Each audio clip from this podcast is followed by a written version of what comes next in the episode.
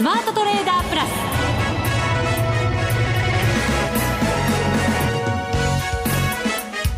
全国のリスナーの皆さん明けましておめでとうございます。内田まさです。この時間からはザ・スマートトレーダープラスをお送りしていきます。この方にご登場いただきましょう。国際テクニカルアナリスト福永博之さんです。けましておめでとうございます。今年もどうぞよろしくお願いいたします。よろしくお願いいたします和やかなムードで始めたかった、はい、今日なんですけれど、ええ、為替が115円台半ばまではい、はい、今入ってきましてそうですよね。なんとなく穏やかな気分ではなくなりつつあるんですが、えー、あの東京マーケットでねあの朝方あの株式市場が始まる、まあ、9時前は117円台だったんですね、そうですね。半ばありましたからね、えー、40銭台が。でそこからあの一気にこう取引開始と同時に円高が進んだという状況で,、はい、で株式市場の方はそれほどこう大きなマイナスの反応は出てないんですけど結局日経平均は73円安。そうです、はい、一時ね120円ほど値下がりする場面があったのとそれからあと今日だけで見ますとやっぱトピックスはプラスで終えてますから。そうなんですよね、はい、なのでトピックスはまあ続伸、うん、で日経平均株価はまあ昨日のまあ上昇大幅上昇ですかね。21年ぶりの上げ幅ということで、はいまあ、それから比較しますとちょっとまああのトピックスとはあの、まあ、対照的な値動きにはなっているんですがただまあ、あの、今日のね、引けた後の為替市場の値動きっていうのは、これもすごく気になりますよね。そうですね。一段と円高方向へと触れているということになります。これが一体何を表すのか、はい、この後の相場にどんな影響を及ぼしてしまうのか、はいね、今日は福永さんにたっぷり伺っていきたいと思います。はい、お話できればいいと思います。はい、30分時間ありますので、ね、今年1年の見通しなども伺えたらなと思っております。はい、それでは番組進めていきましょう。この番組を盛り上げていただくのはリスナーの皆様です。プラスになるトレーダーになるために必要なテクニック、心構えなどを今日も身につけましょう。どうぞ最後まで番組にお付き合いください。この番組はマネックス証券の提供でお送りします。スマートトレーダー計画、よーい、ドンさあ、それでは、まずは足元の相場から振り返っていきましょう。為替ですが、今日は、朝、高いところで117円台のミドル、40銭台というのがありましたけれども、この夕方に入ってきて115円58銭まで下げてきました。えっ、ー、と、だいたい2円幅ぐらいあるということですね。うん、本当そうですね。はい。あのーえっと、今年はですね、取引が、あの、まあ、えっと、1日が、振り替えになってしまって、2日お休みだったんですよね。うんでそれで、まあ、3日からの、あの、スタートということになったんですけども、その為替市場ですけどもね、まあ、そこで118円の60銭台まで、まあ、一旦こう上昇する場面があったんですが、はい、まあ、これが、その12月のちょうど中旬。そうですね、15日に118円66銭、はい、これちょっと FX 会社によってはちょっと違うかもしれませんけれども、えーね、これぐらいの高値をつけてたわけですね。そうですね。で、はい、そこが、なんと言いましても、FOMC。はい。ね、利上げ0.25%利上げ14日でしたけどもね。まあ、そこで、その翌日に、まあ、そうした動きになったんですが、まあ、その値を3日の日にこうトライしようとして、で、超えられず。はい。手元の端末だと118円60銭まで行きましたので、うん、あと6銭まで迫ったんですけどね。本当ね。えー、まあやっぱこういうところが本当に怖いところといいますかね、為替の動きの速さっていうところにつながるんだとは思うんですけども、うん、まあ結果的に、そのもう本当に今日5日ですから、はい、2営業日でですね、えー、もう118円のミドルから115円の今、50銭、60銭ぐらいですかね。そうですね。ミドル近くまで来ましたよね。はい、今は正確には76銭から77銭ぐらいですが、はい、そうですね。70銭台ですね。はい。えー、それで考えますと、やっぱり、まあ3円までは届かないものの、うん、あの、それ近くまでの、あの、急激な、まあ円高になっていると。はい。いうことですよね。このなんかまあ3日の日は、それでも外国人投資家なんか動いてたとしても、はい。商いが薄い中で上を試したのかなっていう感じがしましたけれども、ええ。一体今の動きはどうなんでしょうね。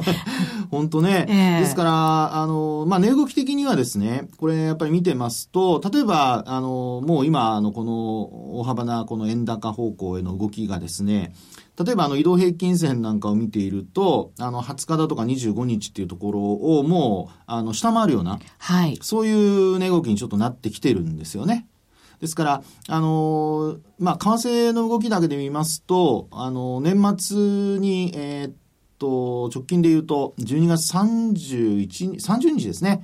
えー、土日がちょうどお休みでしたので、31、1日とお休みでしたから、あのー、12月の30日のところで、安値が116円の3、線っていうのがあったんですけど。そうですね。116円、はい、切れてないんですね。ギリギリまで行きましたけどね。それを今日切ってきたので、よりちょっとこう、まあ、ストップなんかを巻き込んでるのかどうかわかりませんが、うん、ちょっと、あの、売り物勝ちになってきていると。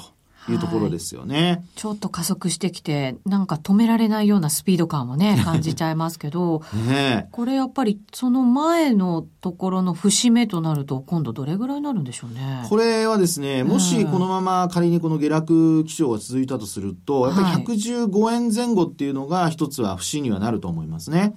で、あともう一つ、あのー、まあ、いわゆるそのフィボナッチだとかの、あのー、まあ、そうですね、水準っていうことで話をしますと、これやっぱりブレグジットのところからスタートするのか、あるいは、その、トランプ新大統領が誕生したという、その選挙の、えー、まあ、勝利をですね、えー、東京時間で見ていた頃の、例えば100円の前半。はい。まあ、この辺からの値幅なんかで見ますと、えー、だいぶその、ちょっと様相が変わってくるんですね、様子が。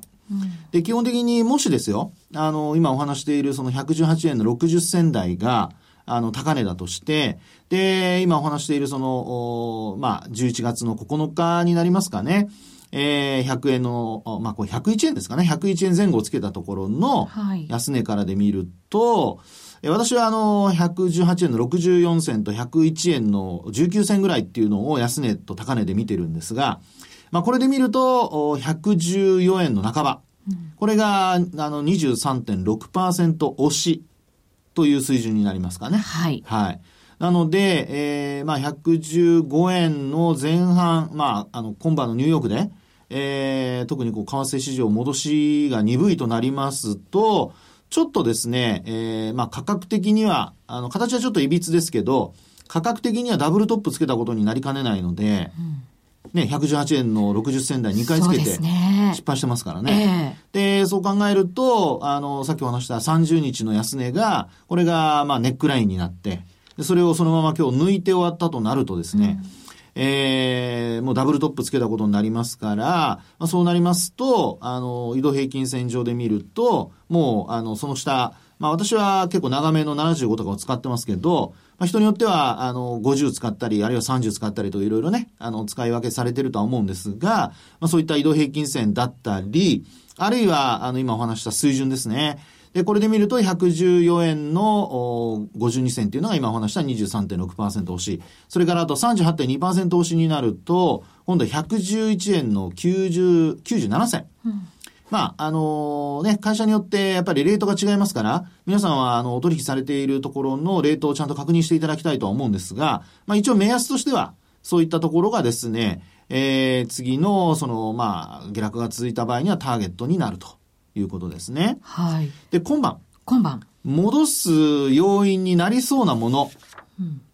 さすがです。えー、今日の予定を見ておりますが、今。もうね、ちゃんとね、内田さん予定をちゃんと横に置いてるとかさすがでございますね。はい、気になりますからね、やっぱりね。えー、ADP の。そうです。全米雇用報告。はい。はい、12月のものですね。そうですね。まずは。それがあります。はい。もう一つ。もう一つ。ISM、はい、非製造業の景況感指数。ね、これもありますよね。はい。で、あの、製造業の方が ISM の場合、これは良かったので、はいこれも、まあ、2年ぶりぐらいのですね、高水準だったんですよね。ですから、今回、あの、発表される、この非製造業。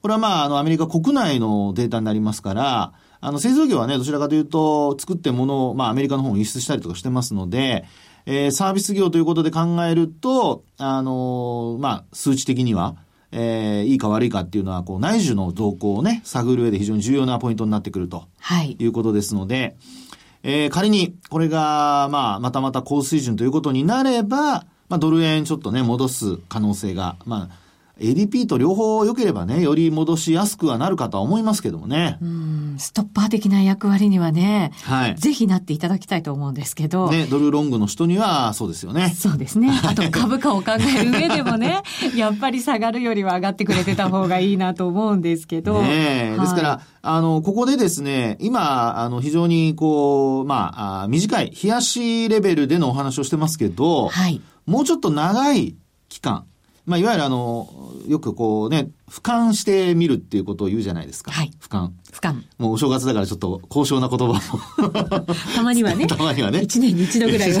一度？いやいや。ね、そういうあの、俯瞰してみるとですよ、引いてみると、はい。えー、これはどうかというとですね、例えば皆さん、月足とかもしね、ご覧いただけるんであれば見ていただくと面白いと思うんですが。月足で、はい、はい、見ておりますが。例えば、一目均衡表とかですね、あの、ご覧いただける方はご覧いただくと、あの、表示してね、見てお話、あの話を聞いていただくといいと思うんですけど、はい。基本的にあの、まあ、例えばですが、えー、っと、まあ、2015年、この125円の、まあ、半ばですかね。はい。えー、黒田ラインと言われた、あの、高値。で、まあ、ドルの高値になりますけども、ドル円の高値ですね。まあ、そこから、あの、えー、一旦落ちて、で、6月、昨年の6月に、えー、ブレグジットで100円また割れるとこまで行ったと。はい。ね。で、その後の戻し。で、この戻しがですね、えー、今、こう、終わったのかどうなのかなんですよ。うん。で、もしですよ、あの、終わっているとなると、はい、これやっぱりあの、あの価格っていうのは、あの、まあ、いわゆるその波があるんですよね。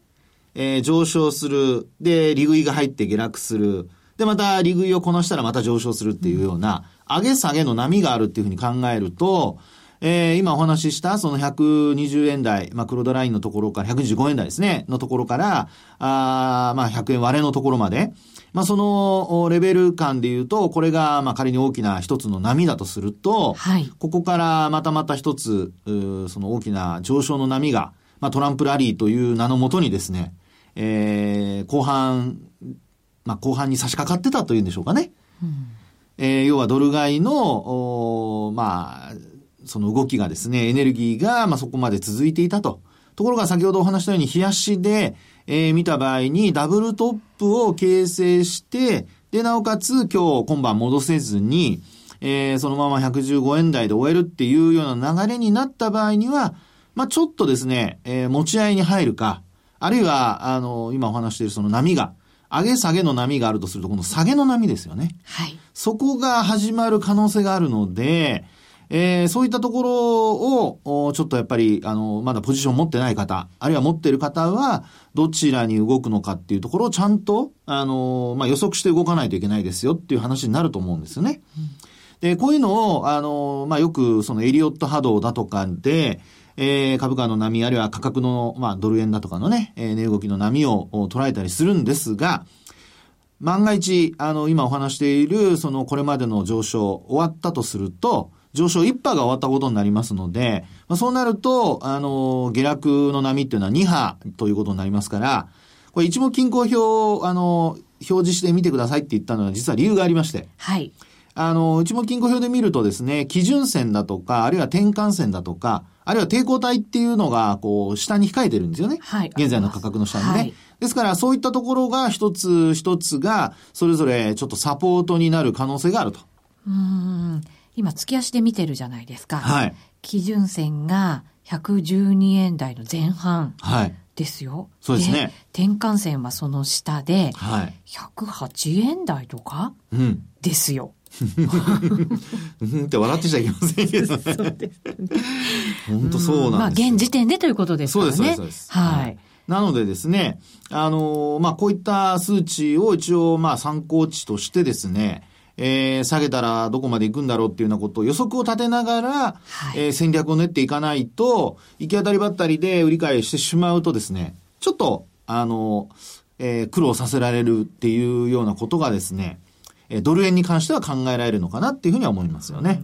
年始から流れが変わることってドル円に関して結構あることなんですけど。はい、ねえ。ですから、まあ、あの、円安の長期の流れが例えば変わったかどうかっていうと、これはまだわからないですよね。はい。ただ、あの、まあ、えー、昨年のその11月から、えー、トランプ新大統領が誕生してからの、その円買い、あるいはその、FOMC で、まあ FRB によるその利上げですよね。まあそれも、あの、ある程度織り込んできたという流れ自体が、まあ一旦止まるかどうか。まあそういうふうにちょっと区別して考えていった方が、あのまあ、頭の中も整理しやすいですし、で、今お話した波っていうね、感覚も、えー、皆さん、あのー、イメージしやすいんじゃないかなっていうふうには思いますけどね。ね、アメリカの10年債の利回りもね、ずっと上昇してきましたけど、はい、なんとなく一旦、こう、上値重くなってきて、そうなんです。それほどでもね、下に行くっていう雰囲気じゃないんですけど、えー、それでもなんとなくね、頭打ちな感じがしなくもないですからね。ね一時2.7%近づきましたからね。そうですね。はい。ちょっと注意が必要かもしれませんね。そうですね。はい。今晩、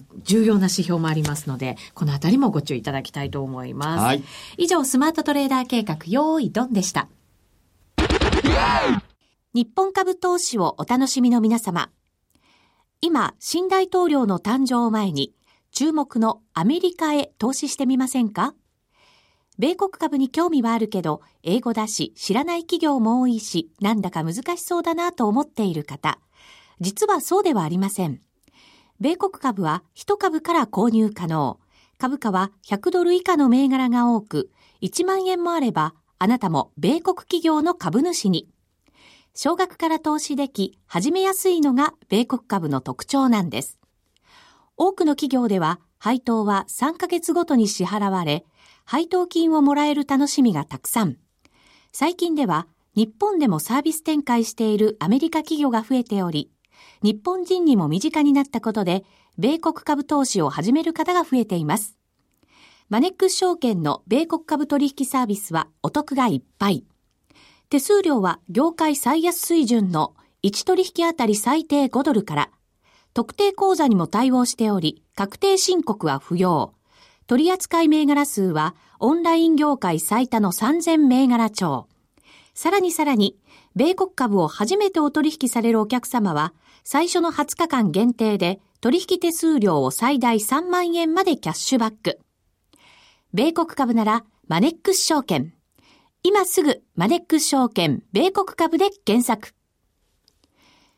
米国株式及び米国 ETF、リート、予託証券、受益証券発行信託の受益証券等の売買では、株価等の価格の変動、外国為替相場の変動等、または発行者等の信用状況の悪化などにより、元本損失が生じることがあります。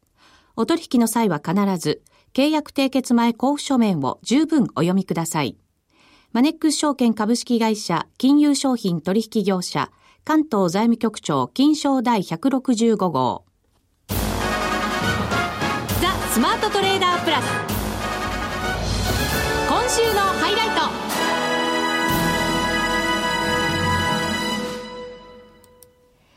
さて、後半もマーケットについてお話を伺っていきます。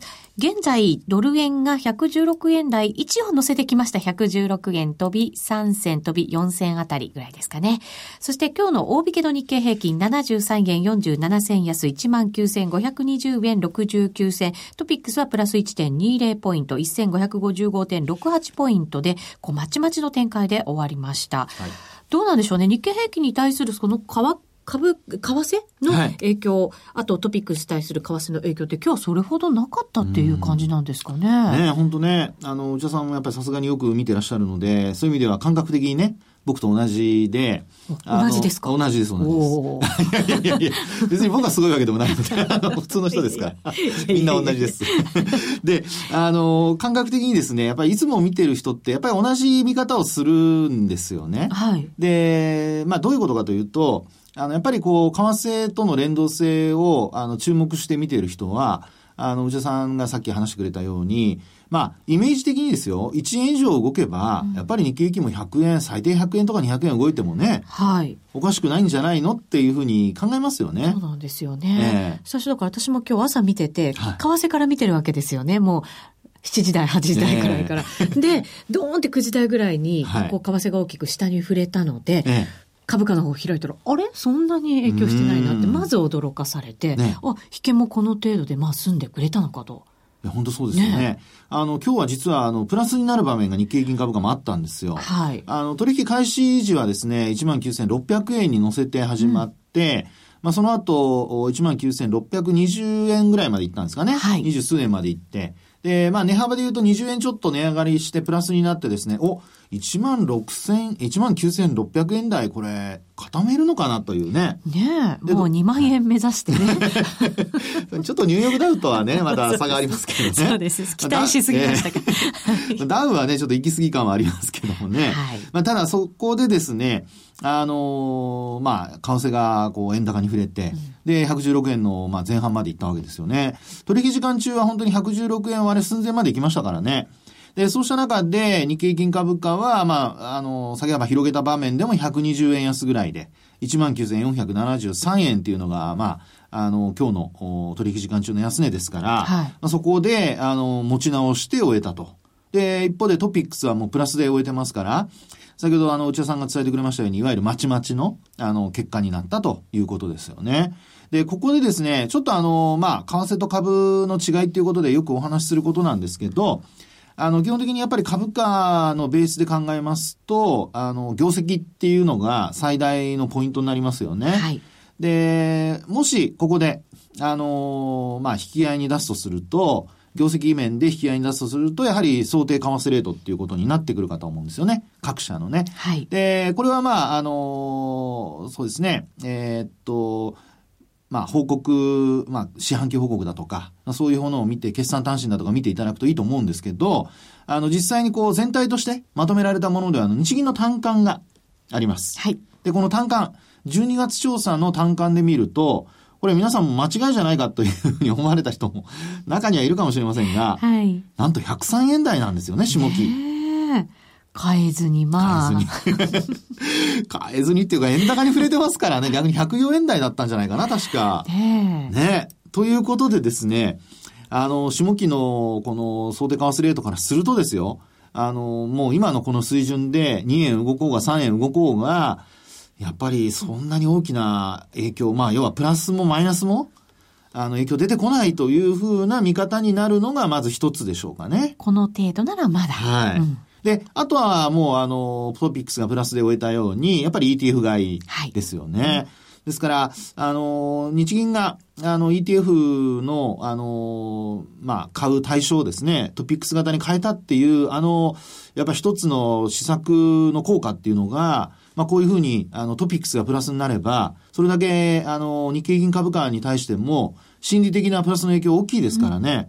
うん、ですので、ええー、まあ、全体的にこう、なんとなくこう強い印象というかね、あの、下げ幅からするとそれほど下げてないというような、まあ、そういうやっぱりこう印象を、まあ、我々に与えてくれると。いうことになるんじゃないかと思いますね。はい。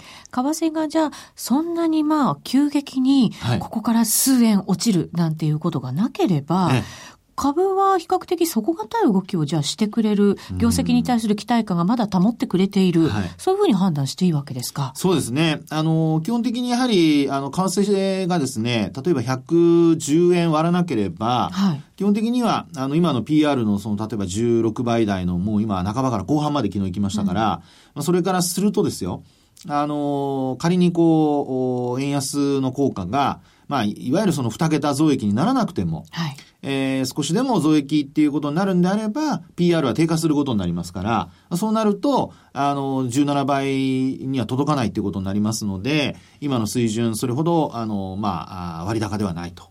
ね、特にあの、ニューヨークダウも18倍台の後半まで行ってますからね。はい。それ考えると、あの、だいぶこう差ができてくるってことになりますよね。うん、で、PR で比較するところでいい点は、これはあの、まあ、例えば業種が違っても、あるいは市場が違っても、すべて同じ尺度で判断できると。はい。これが、あの、PR のいい点なんですよ。はい。なので、ニューヨークダウ、まあ、ドル建てですけど、まあ、それでも PR っていうのは倍っていう表示されますので、まあ、そこで、あの、比較してみるっていうことが、まあ、あの、初心者の人からね、あるいは中上級者の人にも、あの、有効だということで、まあ、ずっと続いてるわけですね。はい。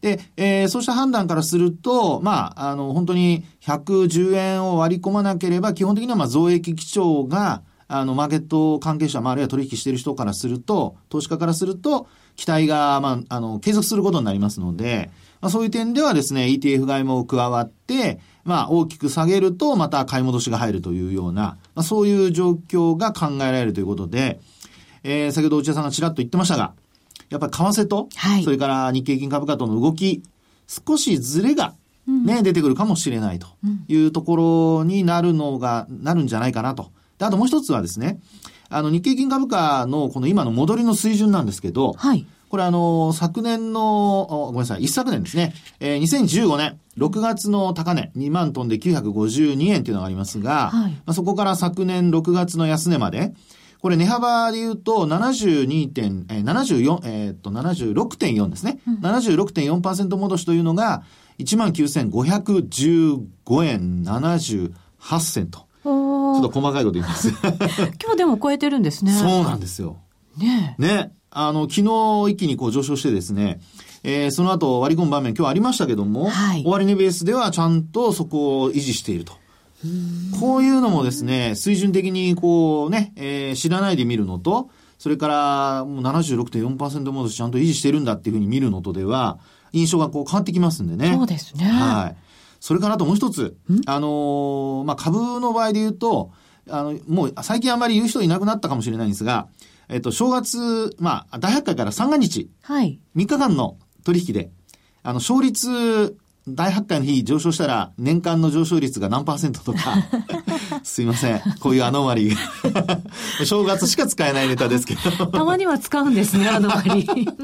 そうなんですよ。はい、お正月に限ってなんですかね。えー、そうなんですよ。はい。で、あの、ちなみにですね、あの、大発会の日が上昇した年っていうのは、はい、えー、過去結構あるんですけど、僕が見てるのは1949年からのデータなんですが、古。古。これから見るとですね、はい、なんとね、75%上昇してるんです。これ勝ち越しですね、完全にね。ねでも25%負けてますからね。あの今年はどっちなんだってい うそうそうそう。結局はそっちになるんですが、はい、まあ、あの、鵜呑みにはしないでください。何があるかわかりませんが。そう傾向にあるよ。そうそうそうそう。今年はわからないけど、っていうことです。ですね。でね、あと、一勝一敗。一勝一敗はい。今日もうマイナスだったじゃないですか。はい。でもトピックスを入れるとまたちょっと変わってくるんですけどね。トピックスは2勝 ?2 勝ですもん。って言っていいですか？ね。ね。えー、3連勝になると、はい。実はね、これ、あの、80%超えるんですよ。勝率が。それは、いい勝率ですね。